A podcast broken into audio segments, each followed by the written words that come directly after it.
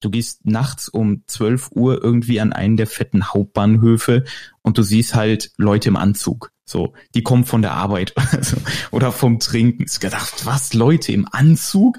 Weißt du, wenn ich um 12 Uhr Düsseldorf Hauptbahnhof bin, dann steht da irgendwo eine Polizei rum am McDonalds oder so und klärt mit irgendwelchen Jugendlichen was, ne? Einfach aussteigen. Der Auswanderer Podcast. Willkommen zurück und auf die Folge. Heute freue ich mich ganz besonders, denn es wird gleich lustig, kurios und exotisch. Denn heute geht es nach Japan zu Kevin Capito. Wenn du dich für Japan interessierst, dann hast du Kevin bestimmt schon mal gesehen, denn seit Jahren macht er einen sehr erfolgreichen YouTube-Kanal rund um Japan. Durch welchen Zufall Kevin seine Leidenschaft für das Land, die Sprache und die Menschen entdeckt hat, hörst du gleich. Ja, über eine Nachricht habe ich mich in den letzten Tagen sehr gefreut, denn Heino hat mir in der Facebook-Gruppe von Einfach Aussteigend Folgendes geschrieben. Meine Frau und mich zieht es nach Südamerika, deshalb geht es in ein paar Wochen für uns für einen Monat nach Panama. Wir sind schon seit einiger Zeit hin und her gerissen und wollen uns jetzt alles einmal live vor Ort anschauen, denn man kann ja vieles vorweg googeln, aber vor Ort sieht es dann nochmal ganz anders aus. Und jetzt ratet mal, wo Heino und seine Familie übernachten werden in Panama.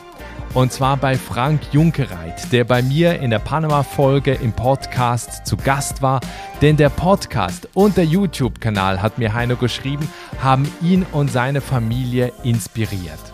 Und wenn ich sowas höre, dann freut mich das ganz besonders, denn genau das will ich mit diesem Podcast hier erreichen. Menschen inspirieren und sie zusammenbringen.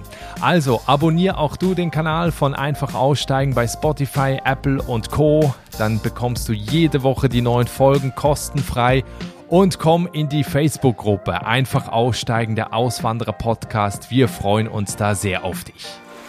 Mein Podcast so, jetzt wird es ein bisschen ruhiger. Es geht nämlich um Japan. Japan ist das Land mit einem der höchsten Lebensstandards weltweit und bekannt für eine hohe Lebenserwartung. 125 Millionen Menschen leben dort. Japan liegt deshalb auf Platz 10 der bevölkerungsreichsten Länder der Welt. Der Inselstaat ist geprägt von der jahrhundertealten Kultur und der buddhistischen Religion und ganz bekannt sind ja die zahlreichen Tempelanlagen, in denen man zur Ruhe kommt und Kraft tanken kann, außerhalb von hektischen Metropolen wie Tokio zum Beispiel. Mein Podcast ist heute Kevin Capito. Er ist seit Jahren fasziniert von Japan und seine Auswanderungsgeschichte ist deshalb so außergewöhnlich, weil ich wirklich niemanden kenne, der sich mit einem Land, der Kultur, der Sprache so gut auskannte, bevor er ausgewandert ist. Du wirst gleich hören, warum. Kevin ist 27 Jahre alt und ist 2019 nach Japan ausgewandert, lebte aber schon vorher einige Zeit dort und vor seiner Auswanderung war er in Düsseldorf Student für modernes Japan und Philosophie. Heute ist er YouTuber und Japanischlehrer. Also eine spannende Geschichte. Ich freue mich jetzt sehr darauf. Hallo Kevin. Konnichiwa. Hallo. Konnichiwa. Das ist das Einzige, was ich noch auf Japanisch äh, sagen könnte. Er ist auch das Wichtigste, ja. Das ist das Wichtigste. Wenn du bei dir in Osaka aus dem Fenster schaust, was siehst du da? Dann äh, schaue ich die wunderschönen Nachbarn an. Die haben nämlich genau da ihr Haus. also ja, wir, wir wohnen wirklich ähm, nicht mitten in Osaka, so ein bisschen in einem Vorort, aber viele, viele Häuser hier, vor allem so Einfamilienhäuser um uns herum. Und ein paar Bäume vom Berg sehe ich auch. Also das heißt, du hast die Berge um dich herum oder wie ist so die, die Region da rund um Osaka? Also wir wohnen eigentlich auf der Schräge drauf. Das heißt, entweder du gehst hoch oder runter, wenn du das Haus verlässt, so ungefähr. Okay. Und ähm, ja, also wir haben eine super Aussicht. Ich gehe fünf Minuten den Berg hoch und du kannst komplett über Osaka hinwegsehen, wenn an guten Tagen sogar bis zum Meer. Also Aussicht ist super. Wow. Deine Faszination für Japan begann Ende 2012 mit einem Clip einer japanischen Sängerin, die du bei YouTube gesehen hast. Genau. Was hat dich an diesem Clip so fasziniert? Ja, da denke ich heute noch drüber. das, das ist so die Frage, die man sich stellt. Also ich glaube, was mich am Ende fasziniert hat, war, ich habe diesen Clip gesehen und ähm, habe mich zu der Zeit auch viel für Animes interessiert. Und ich meine, Animes in Deutschland, weiß der vielleicht auch, dass gerade vor 2012, da war das Stigma noch so ein bisschen groß. Animes, so ein bisschen kommt aus Japan, gucken nur komische Leute und so. Mhm. Aber das war halt ein Live-Konzertauftritt und ich habe gesehen, wie da irgendwie 10.000 Japaner mit so Leuchtstäben total abgehen, dieser Sängerin zujubeln ich habe gedacht, was machen die da? Wie kann das sein? In Deutschland würden da vielleicht zwei, dreihundert Leute hingehen und da sind Zehntausende. Und das hat mich irgendwie fasziniert, glaube ich. Also das hat so mein, mein Interesse geweckt. Und dazu eben fand ich den Klang der Sprache ganz schön. Und dann habe ich einfach angefangen. So, das war kurz vorm Abi. Ich wusste sowieso nicht so richtig nach dem Abi, hm, soll ich wirklich Physik studieren? Das wollte ich eigentlich machen.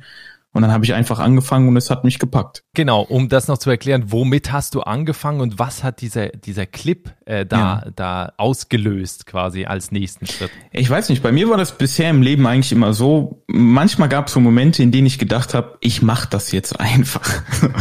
und ähm, das, das war wieder so ein Moment, ne, in dem ich mir gedacht habe, es wäre doch eigentlich ganz cool, Japanisch zu können. Und dann habe ich meinen Eltern erzählt, meiner Mutter so, ja, ich äh, habe überlegt, mal Japanisch zu lernen. Und die meinte, naja, hörst du da eh wieder auf nach einem Monat. und da habe ich gedacht, ja, wenn die glaubt, dass ich nach einem Monat wieder aufhöre, dann äh, gehe ich mal in den Buchladen und guck mal, was es da gibt. Dann war ich im Sternverlag, heißt es, in äh, Düsseldorf gibt's mittlerweile gar nicht mehr. Hab mir von Pons so ein japanisch Buch geholt und hab mich einfach dran gesetzt. Also Pons ist ja ein Wörterbuch, ne? Das ist ja einfach so Übersetzung. Ja, aber die haben auch äh, so, so einen Sprachkurs gehabt, so in vier, vier okay. Wochen Japanisch für die Reise, irgendwie so war das. Ja, und dann habe ich mich da dran gesetzt, habe gedacht, oh mein Gott, irgendwie Zeichen lernen, es sieht ganz anders aus, es gibt kein Alphabet wie bei uns, was soll ich denn tun? Aber irgendwie, ich weiß nicht, irgendwie habe ich gesagt, ich ziehe das jetzt durch, ich mache das jetzt. Ne? Und ähm, ja, der Clip war, war vor allem, vor allem, ich glaube, der, der Klang der Sprache war es, gemischt damit, dass ich halt kurz vorm Abi stand und das ja auch nochmal ein neuer Lebensabschnitt dann danach ist. Und ich glaube, ich habe einfach nach irgendwas gesucht. So nach irgendwas Neuem, was ich angehen kann. Und warum genau dieser Clip mich dazu gebracht hat, das ist echt eine gute Frage. Ich denke da heute auch noch drüber nach, aber ich weiß es nicht. Irgendwie, irgendwie habe ich das geguckt, diese drei Minuten, und es hat irgendwas in mir bewegt. Ja, weil, weil, weil das Krasse ist, dieser Clip hat ja am Ende dazu geführt, dass du heute in Japan lebst. weil wenn, wenn, wenn, ja. wenn du jetzt noch, also du, du konntest dann irgendwann Japanisch sprechen, aber dabei ist es ja nicht geblieben. Du genau. hast ja auch ein Studium begonnen äh, mit dem Thema modernes Japan und Philosophie. Genau. Also warst du da so richtig in dem Tunnel dann oder wie, wie kam das? Ja, also es war eigentlich ein bisschen komplizierter, sage ich mal. Ich hatte vor, Physik zu studieren, weil ich neben dem Gymnasium als Schülerstudent schon mal für ein Jahr in der Uni war und habe mir das ein bisschen angeguckt und ich war immer der Naturwissenschaftler. Physik hat mich fasziniert, ne, wie das mit dem Universum, den Atomen und so funktioniert. Aber irgendwie, ich, ich glaube, wenn ich heute darüber nachdenke, ich glaube, es war die soziale Komponente, die gefehlt hat. Weil ich war in der Uni in Physik und vielleicht weiß ja mathematisch, naturwissenschaftliche Fakultät, die Leute sitzen den ganzen Tag da und rechnen. Mhm. Ist in dem Einzelgänger so. auch. Ja, sind viele, viele halt Nerds, aber jetzt nicht im negativen Sinne, sondern halt Leute wirklich dabei, die, die das leben und die halt deren soziale Kompetenzen nicht so auf der Höhe sind, sage ich jetzt einfach mal. Okay. Und also jetzt überhaupt nicht negativ gemeint oder so, ne? Die sind genial in dem, was die da machen. Aber irgendwie habe ich das gesehen, während ich am, auf dem Gymnasium war als Schülerstudent, da hab mir gedacht, ne, das, das ist irgendwie nicht das, was ich machen möchte. So, ich, ich möchte ein bisschen mehr sozial irgendwie interagieren. Und die Sprache, also Japanisch, war da für mich irgendwie so ein Tor zu einer vollkommen unbekannten neuen Welt.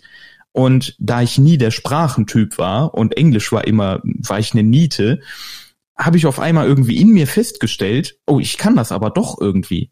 So, wenn ich mich für eine Sprache interessiere, für Japanisch, dann mache ich da auch Fortschritte. Und ich kann mit Leuten reden, mit denen ich sonst niemals in meinem Leben hätte reden können, wenn ich das nicht machen würde.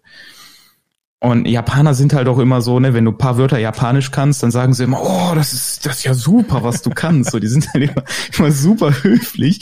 Aber das motiviert einen halt auch total, weil man denkt, man ist der Shit am Anfang, obwohl man es natürlich gar nicht ist, ne, aber man denkt halt, man ist mhm. es. Und ja, da habe ich für mich eine komplett neue Welt entdeckt und die, die Motivation wurde einem halt immer und immer mehr gegeben. Ne? Je weiter du kommst, desto mehr sagen die, oh, das war aber toll und man hat diese Selbstbestätigung, ich kann jetzt schon erste Sätze reden. Und äh, ja, ich, ich glaube, das war, was mich dann immer nach vorne gepusht hat. Und ich hatte die soziale Komponente, die ich halt irgendwie die ganze Zeit vermisst hatte. Das heißt, wann warst du das erste Mal überhaupt? Also ich meine, man muss sich auch vorstellen, du lernst das ja alles erstmal in Düsseldorf aus Büchern, aus genau. von YouTube. Äh, du lernst es aus äh, aus dem Studium dann. Und wann war der erste Moment, als du das erste Mal in Japan warst und wie war das dann? Also das war ähm, 2015, September 2015, als ich mein Auslandsjahr angetreten habe. Das war auch eigentlich eine verrückte Aktion, weil die meisten Leute, die sind schon mal für eine Reise nach Japan vorher gegangen, bevor die da für längere Zeit hingehen.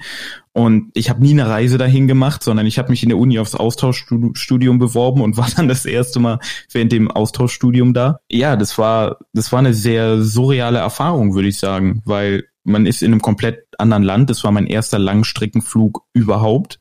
Also ich war noch nie außerhalb Europas irgendwo auf Reisen vorher. Und ich wusste ja auch nicht, ob ich genug Japanisch gelernt habe, um mit den Leuten da vernünftig zu reden. Aber das habe ich dann am Flughafen schon rausgefunden, weil mein Koffer ist leider nicht angekommen und ich musste mit der mit der netten Dame von der Fluggesellschaft irgendwie klären, wo mein Koffer ist. Aber da habe ich direkt gemerkt, oh okay, ich, ich kann mit denen reden. Ich kann denen mitteilen, was mein Problem ist. Und da war ich dann eigentlich relativ beruhigt. Aber es war eine surreale Erfahrung. Man, man kommt am Flughafen an, es ist erstmal total schwül, warm. Ne? Es war September noch, 30 Grad draußen. Und äh, man geht halt in Convenience Store, ne, es sind so kleine kleine Läden, die haben wirklich alles. Du siehst da irgendwo so diese Pokémon-Figuren und so denkst du, was ist denn da los jetzt? so was gibt's hier. Und ähm, ja, aber es war, es war ein schönes Gefühl, muss ich ganz ehrlich sagen, weil diese drei Jahre, die ich vorher halt studiert hatte und selber gelernt hatte, oder ne, zwei Jahre, zwei Jahre waren's, die haben sich halt ausgezahlt. So, und ich habe gemerkt, oh, das, ich bin, ich bin jetzt hier, ich habe es geschafft irgendwie. Mhm. Jetzt hört man ja immer wieder auch von der, du hast das auch gerade angesprochen mit den Figuren, die da in diesem Convenience Store zu kaufen waren. Also der ja. kulturelle Unterschied von Japan im Vergleich zu Deutschland ist riesengroß. Ja. Was waren so in den ersten paar Wochen und auch Monaten, als du das erste Mal in Japan warst, die Dinge, die dir halt besonders aufgefallen sind, die halt da wirklich komplett anders sind? Also jetzt auch äh, von der Gesellschaft her das, was mir, glaube ich, am meisten aufgefallen ist, ist zum einen, wie sauber das überall ist. Also auf den Straßen ist es überall sauber und das, obwohl es wenig Mülleimer gibt. Also da ist nur Mülleimer im Convenience Store oder an Bahnhöfen, ansonsten gar nicht. Und die Sicherheit auch ganz klar. Also ich meine, Düsseldorf ist jetzt vielleicht auch nicht das schlimmste Örtchen, was man irgendwie besuchen kann in Deutschland. Aber da, wo, wo ich jetzt gewohnt habe, da war halt schon naja, wenn man abends rausgeht, ist man teilweise schon auf Gestalten getroffen, ja, auf die man vielleicht lieber nicht treffen will, sage ich jetzt mal so. Und das ist halt in Japan eigentlich gar nicht. Du gehst nachts um 12 Uhr irgendwie an einen der fetten Hauptbahnhöfe und du siehst halt Leute im Anzug. So, die kommen von der Arbeit oder vom Trinken. Ich gedacht, was, Leute im Anzug? Weißt du, wenn ich um 12 Uhr Düsseldorf Hauptbahnhof bin, dann steht da irgendwo eine Polizei rum am McDonalds oder so und klärt mit irgendwelchen Jugendlichen was, ne? Ja. Das ist halt hier gar nicht der Fall. Und das hat mich schon, schon überrascht, so. Und gedacht, oh, okay. Aber es war natürlich eine, eine sehr positive Erfahrung. Das, das waren so die gesellschaftlichen Sachen, die mich am Anfang, denke ich, am größten ja, was heißt geschockt haben oder die mir aufgefallen sind, ne? Aber dann auch so kleine Dinge wie zum Beispiel, dass in Japan standardmäßig die Toilette in einem eigenen kleinen Raum ist und das Bad in einem anderen und du in der Dusche eigentlich auch immer stehen kannst und die relativ groß ist im Vergleich zu so einer durchschnittlichen Deutschen, also so, so kleine Sachen auch. Und, und so vom, vom Typ Mensch, die Japaner sind ja auch eher zurückhaltender, beziehungsweise ja. auch halt auch ruhiger, ne, auch was man hier ja teilweise auch kennt, so eine gerade eine gewisse Aggression oder Wut, die sich da manchmal entlädt, wenn man irgendwie nicht sofort das bekommt oder nicht sofort drankommt, äh, so wie man sich das wünscht. Äh, wie, wie ist das da in Japan? Ja, da, da sagst du noch was. Das ist mir nämlich auch aufgefallen, der Service. Also dadurch, dass die Japaner, wie du sagst, auch so ein bisschen ruhiger sind und es halt wichtig ist, dass man in der Öffentlichkeit sein Gesicht bewahrt, ist der Service natürlich auch unfassbar gut.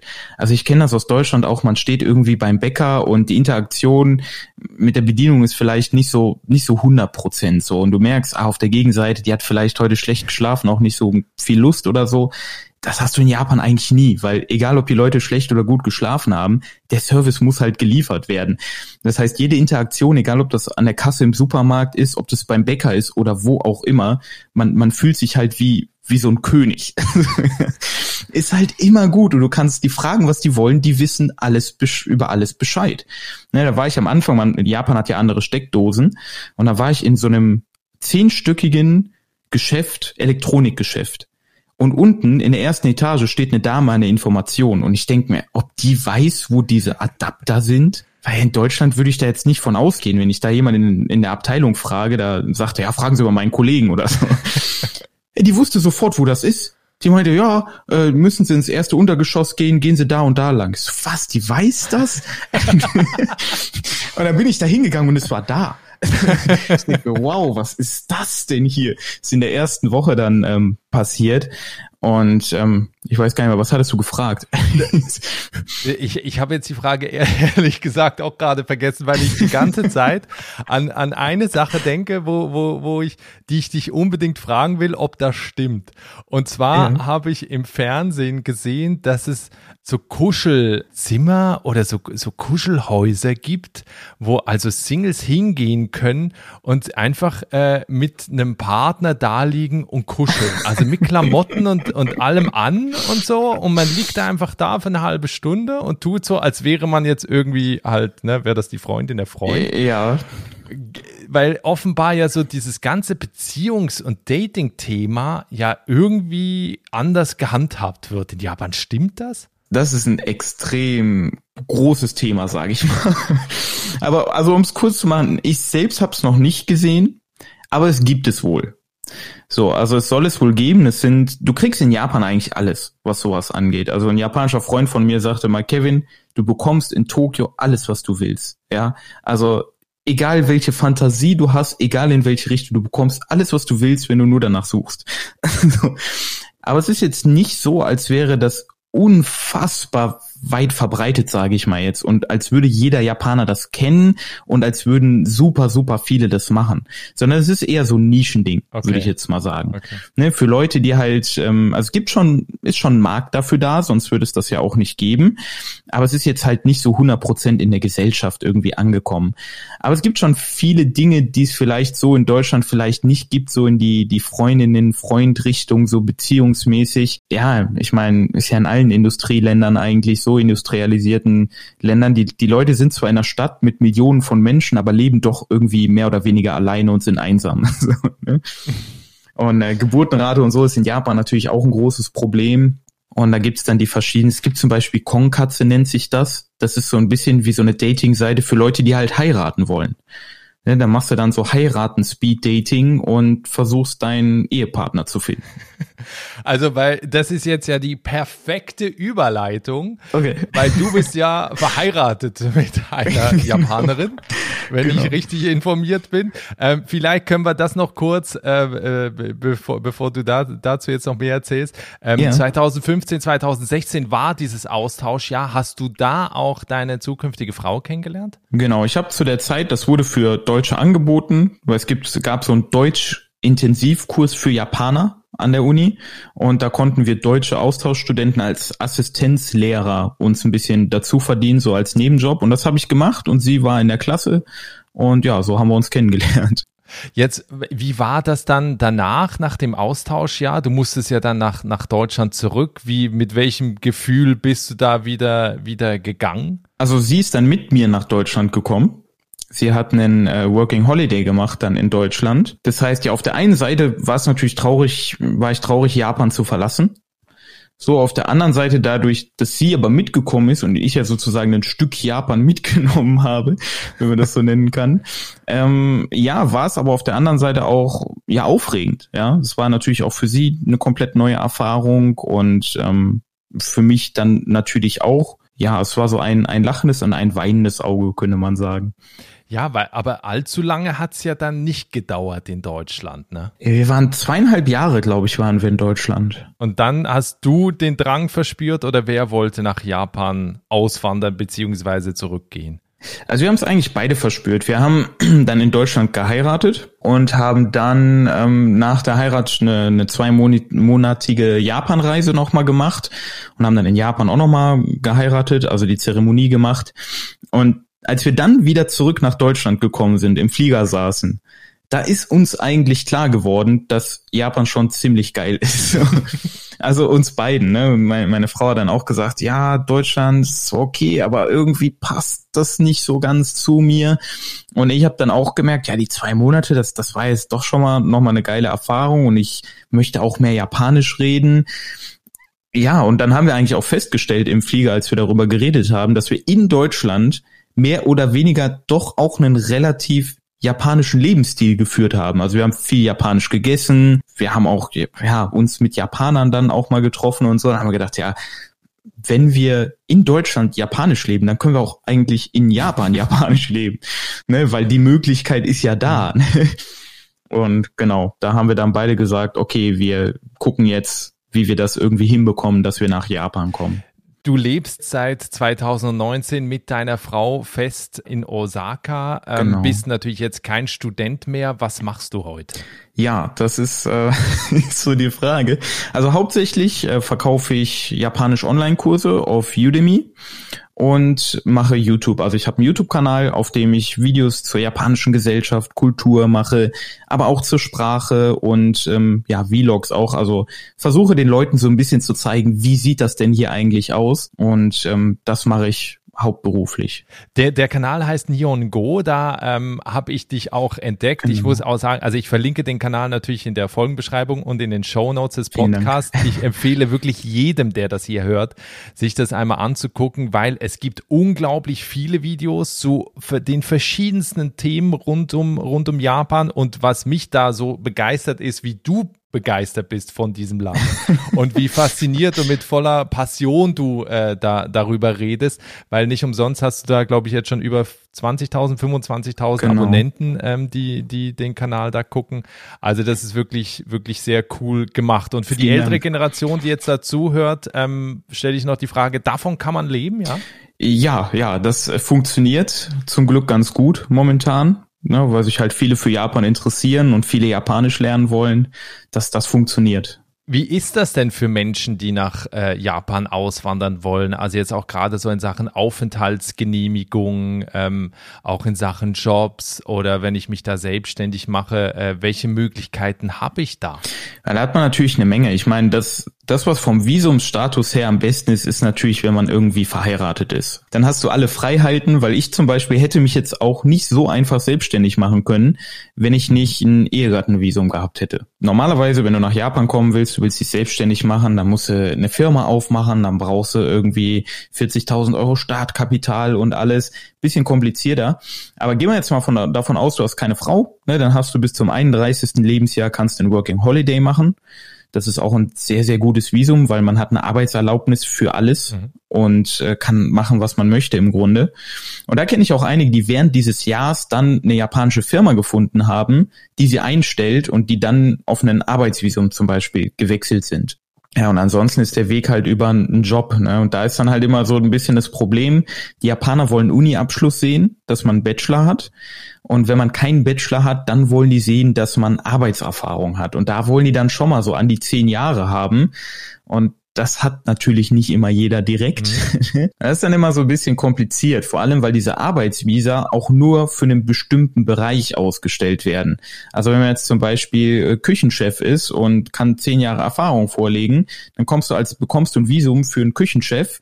Aber wenn du jetzt sagst, ja, ich möchte jetzt auch noch mal irgendwie was ganz Neues anfangen oder so, ich guck mal, ob ich eine andere Firma finde, die mich einstellt, dann musst du erstmal das Visum, also diesen Arbeitsbereich ändern und das wieder beantragen und dann ist fraglich, ob die das auch durchgehen lassen und so.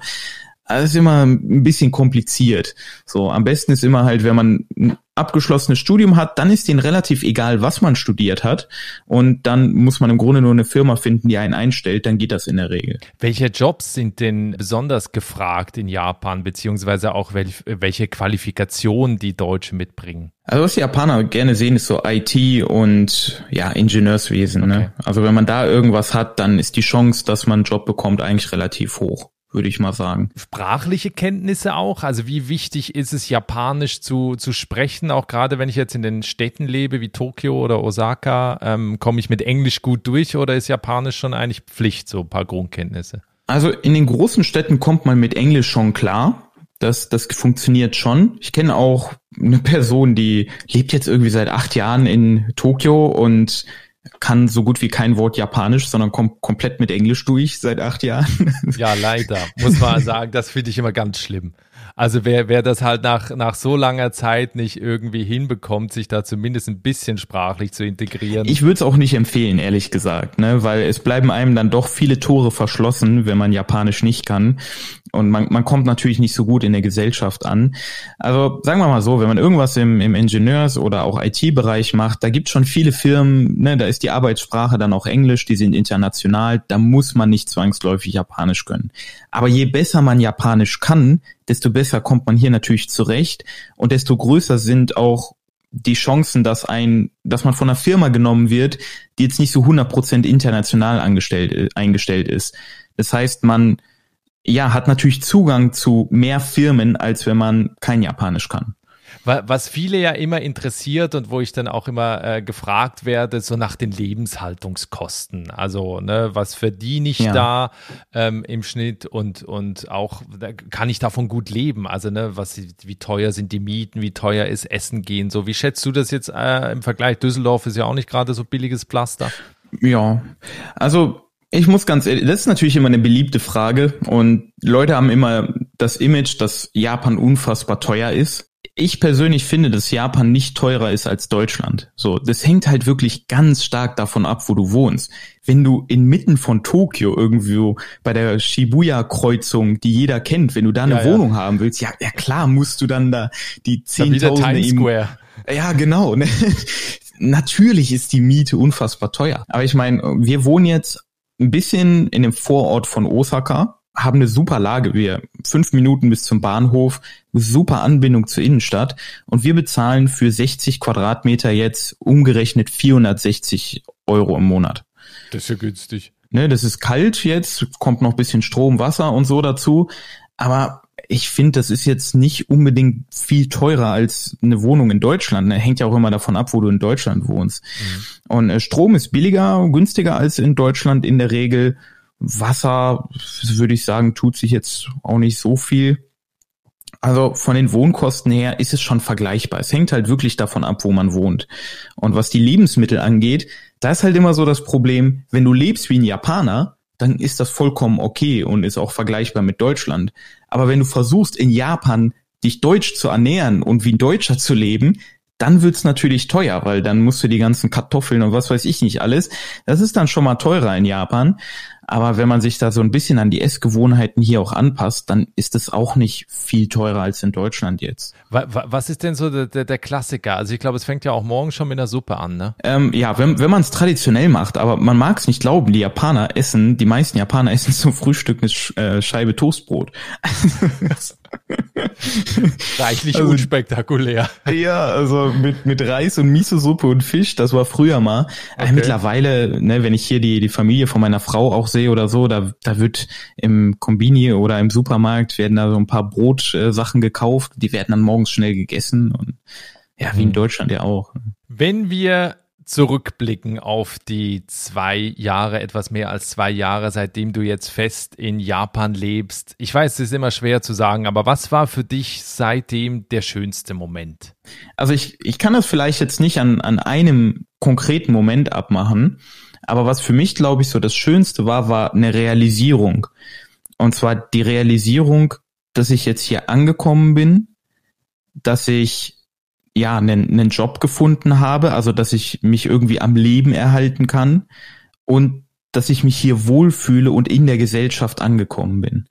Ich glaube, dass, als ich das realisiert habe, so von einem Jahr ungefähr, ne, irgendwo stand ich da oben auf den Bergen und habe auf, auf Osaka geguckt, auf die Stadt, hab gedacht, mein Gott, wie schön das eigentlich ist. Und ich bin jetzt hier angekommen und, und ich lebe jetzt seit einem Jahr hier und es funktioniert.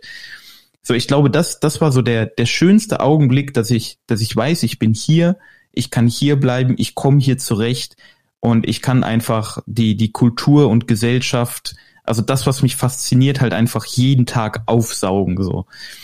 Das war, glaube ich, weiß nicht, ob das eine Antwort jetzt war auf die Frage. Absolut, absolut, klar.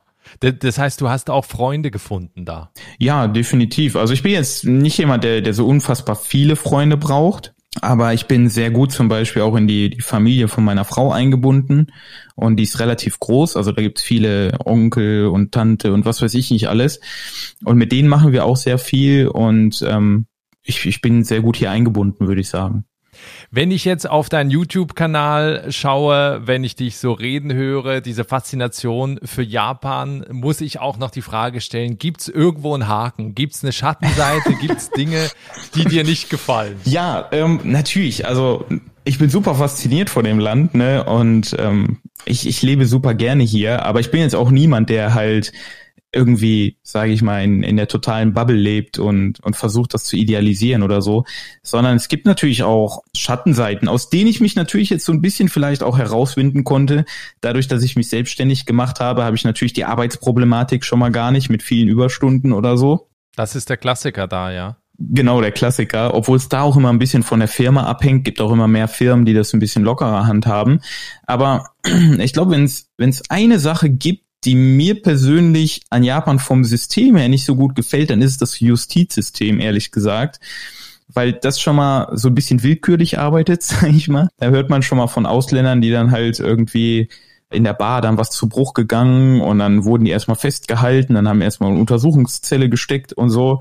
Okay, der Person konnte jetzt auch kein Japanisch. Also wenn man Japanisch kann, kommt man da schon mal mehr wieder raus. Aber es hat so eine gewisse Willkür in sich. Und man hört immer mal wieder von Fällen mit Ausländern, die halt so ein bisschen fragwürdig sind. Und ich meine, ich mache jetzt nichts, äh, was mich da irgendwie reinbringen könnte in die Zelle, sage ich mal. Und ich gucke, dass ich absolut korrekt hier lebe und alles nach Regel mache. Aber man weiß ja nie, wie es kommt. Und manchmal hat man vielleicht auch einfach Pech und gerät aus Unrecht irgendwie in dieses System rein. Also das, das ist halt so eine Sache, die, die mir überhaupt nicht so gut gefällt. Aber das Risiko ist es mir wert, sage ich jetzt mal. Wenn jetzt Leute zuhören und sagen, das, was der Kevin macht in Japan, das möchte ich auch gerne. Ich will auch dahin auswandern. Die Frage wird dir ja mit deinem Kanal auch sicher öfter gestellt. Was ja. gibst du den Leuten für Tipps mit, äh, die nach Japan auswandern wollen? Auch gerade, dass sie nicht vielleicht eine falsche Vorstellung haben äh, von, dem, von dem Land. Ähm, was gibst du den Leuten mit? Was sind so die Do's and Don'ts? Ja, also ich denke, dass das Wichtigste, was man erstmal wissen sollte, ist, dass dass in der Regel so gut wie jeder das schaffen kann. Also für jeden gibt es irgendeinen Weg nach Japan, wenn man dahin möchte. Egal wo man jetzt startet. Ne? Also selbst wenn man keinen Uni-Abschluss hat, es gibt Leute ohne Uni-Abschluss, die auch nach Japan gekommen sind, die es auch geschafft haben. Und ich denke, das Wichtigste ist definitiv die Sprache. Ne? Erstmal die Sprache lernen, auf ein vernünftiges Level bringen, weil das eröffnet einem halt schon viele Tor, äh, Türen. Und ähm, zum anderen natürlich auch sich versuchen, ein möglichst realistisches Bild von Japan zu schaffen, indem man im Internet vielleicht ein bisschen sucht, bei mir auf dem Kanal vorbeischaut, vielleicht aber auch mal die eine oder andere Reise nach Japan macht, in Deutschland Kontakt zu Japanern aufbaut, um zu gucken, wie sind die so drauf, würde ich damit überhaupt klarkommen, halt schon mal so ein bisschen Informationen sammeln, ein bisschen das antesten und ähm, ja, die Sprache lernen und sich einen Plan machen. Ne, zu sagen, okay, in welchem Zeitfenster möchte ich auswandern oder kann ich das eventuell realisieren, ein bisschen Geld sparen und ähm, ja, sich, sich auf den Weg machen, sage ich mal. Jeder Weg ist anders, aber am Ende führen alle Wege nach Rom, wie man ja so schön sagt. Oder nach Osaka. Und, oder nach Osaka, genau. also ja, wenn man die Sprache mach, gemacht hat, vernünftig, und wenn man geguckt hat, ob das von einem Gesellschaft her was für einen ist, dann gibt es auch einen Weg. Wenn wir am Ende wir sind leider schon am Ende des Gesprächs angekommen, noch ein bisschen in die, in die Zukunft schauen. Und zwar äh, zwei Jahre in die Zukunft. Ja. Ich weiß, du wirst Vater. Genau. Das heißt, das wird, also erstmal herzlichen Glückwunsch. Vielen Dank. Das wird ja einiges verändern. Ähm, oh ja. Wenn wir jetzt in zwei Jahren nochmal sprechen, wie sieht dann dein Leben aus? Was denkst du? Boah, das ist natürlich schwer zu sagen. Also wir wissen noch überhaupt nicht, was da auf uns zukommt mit dem Kind, ehrlich gesagt. Viel Spaß, sag ich. Ich habe einen Zweijährigen. Oh, okay. Viel Spaß. Ich bin ja mal gespannt, ob ich schlaflose Ver Verabschiede dich vom Schlaf, Ah. genau. Und zwar für mehrere Jahre. für mehrere Jahre. Boah, das, das klingt nicht so äh, aufmunternd. Ja, aber dafür, weißt du, dafür gibt's auch viele schöne Seiten. Klar. Ja, nee, da, also wir freuen uns sehr. Ich bin, bin schon sehr gespannt und freue mich auch sehr. Ja, aber zwei Jahre, zwei Jahre ist natürlich schwer zu sagen, aber also mein Ziel ist es, das Ganze, was ich jetzt mache, noch auszubauen. Sprich, die, die Online-Kurse auszubauen, den YouTube-Kanal auszubauen. Und wir arbeiten gerade auch daran, äh, so einen Shop zu machen, in dem dann vor allem Leute aus Deutschland japanische Artikel kaufen können, wie zum Beispiel japanische Fächer, Glücksbringer, was weiß ich nicht alles. Also wirklich in Japan hergestellte japanische Dinge. Und das hoffe ich zumindest, ist in zwei Jahren natürlich alles noch ein bisschen gewachsen und ausgebaut. Und ähm, ja, ich, ich möchte einfach mehr über Japan lernen, sage ich mal, mehr über Japan lernen und das irgendwie auch Leuten zur Verfügung stellen, was ich da rausgefunden habe. Und deswegen, ich, ich sehe mich in zwei Jahren immer noch hier, dann mit einem kleinen Kind. und äh, Augenringen. genau Augenringen, die man dann in den Videos auch sieht, wenn die Leute dann fragen, was hast du wieder gemacht? nee, also ich, ich sehe mich in zwei Jahren immer noch hier und ähm, hoffe, dass ich all das, was ich mache, ausbauen kann mit mehr Japan-Verständnis. Und ja. Ja, cool. Also ich merke einfach, das ist bei dir auch so eine Art Mission geworden, ne? Japan in die Welt schon, herauszutragen. Ähm, was ich auch deswegen so spannend finde, ähm, weil ich glaube, viele Auswanderer, Auswanderinnen sich auch an dir ein Beispiel nehmen können, wie man das eben auch schaffen kann. Und zwar, dass man sich erstmal hier in Deutschland so intensiv mit dem Land beschäftigt, in das man auswandern will, weil einfach dieser Übergang am Ende dann viel, viel einfacher ist. Und wir reden oft so über diese vier Phasen des Kulturschocks, die natürlich dann jeder erlebt, weil er dann nach Ja. der Honeymoon-Phase die rosarote Brille ablegt und plötzlich sieht, oh, es ist ja dann nach ein paar Monaten dann doch nicht mehr so schön. Das alles kannst du natürlich überwinden, indem du dich halt einfach vorher viel mehr damit befasst und, und ja, dich auch entsprechend vorbereitest. Ja, auf jeden Fall. Also ich meine, gerade Deutschland hängt natürlich davon ab, wo man wohnt, aber in Düsseldorf gibt's eine große japanische Gemeinschaft mit über 8000 Japanern. Und bevor ich das Auslandsjahr gemacht habe, habe ich mit denen halt auch echt viel gemacht. Also da gibt's so einen japanischen Gesellschaftsclub, also jetzt kein Tanzclub oder so, sondern die spielen da Karten und haben da so eine Bibliotheksaktivität äh, und so. Da bin ich halt immer hingegangen. Ne? Ich habe da mit äh, 60, 70-jährigen Japanerinnen habe ich da Karten gespielt jede Woche. und ähm, die haben mir halt auch unfassbar viel von Japan erzählt und da habe ich die Sprache auch noch mal mehr gelernt und also man kann sich schon relativ gut vorbereiten, sage ich mal. Und dann, wie du sagst, der Übergang wird dann halt fließender und ähm, das macht das Ganze halt auch viel einfacher. Kevin, vielen herzlichen Dank. Es war mir eine große Freude, mit dir sprechen zu können. Ich wünsche dir Ja, vielen Dank. und deiner Frau und vor allen Dingen dem Baby, wenn es dann da ist, äh, alles Gute. Und ähm, vielen, vielen Dank. freue mich dann noch mehr, wenn wir spätestens in zwei Jahren dann nochmal sprechen. Ja, da bin ich mal gespannt, wo, wo ich dann stehe. Ja, das war das Gespräch mit Kevin Capito, einem absoluten Japan-Fan, der inzwischen seit 2019 in Osaka lebt. Du willst mehr über Japan erfahren, dann besuch den YouTube-Kanal von Kevin. Ich verlinke dir diesen in den Show Notes und in der Folgenbeschreibung hier in deiner Podcast-App. Und tolle Japan-Bilder findest du auch auf dem Instagram-Kanal von Einfach Aussteigen. Schau da einfach mal rein und abonniere den Kanal. So viel also für den Moment. Wenn du jetzt weiterhören willst, dann empfehle ich dir mal das Archiv. Dort findest du zum Beispiel auch eine Folge zu Thailand mit Ute Schmidt, die von einer Weltreise sozusagen in Bangkok gestrandet ist und heute noch da lebt. Spannende Geschichte. Also, wir hören uns entweder gleich oder dann nächsten Mittwoch an dieser Stelle. Bis dahin, ciao.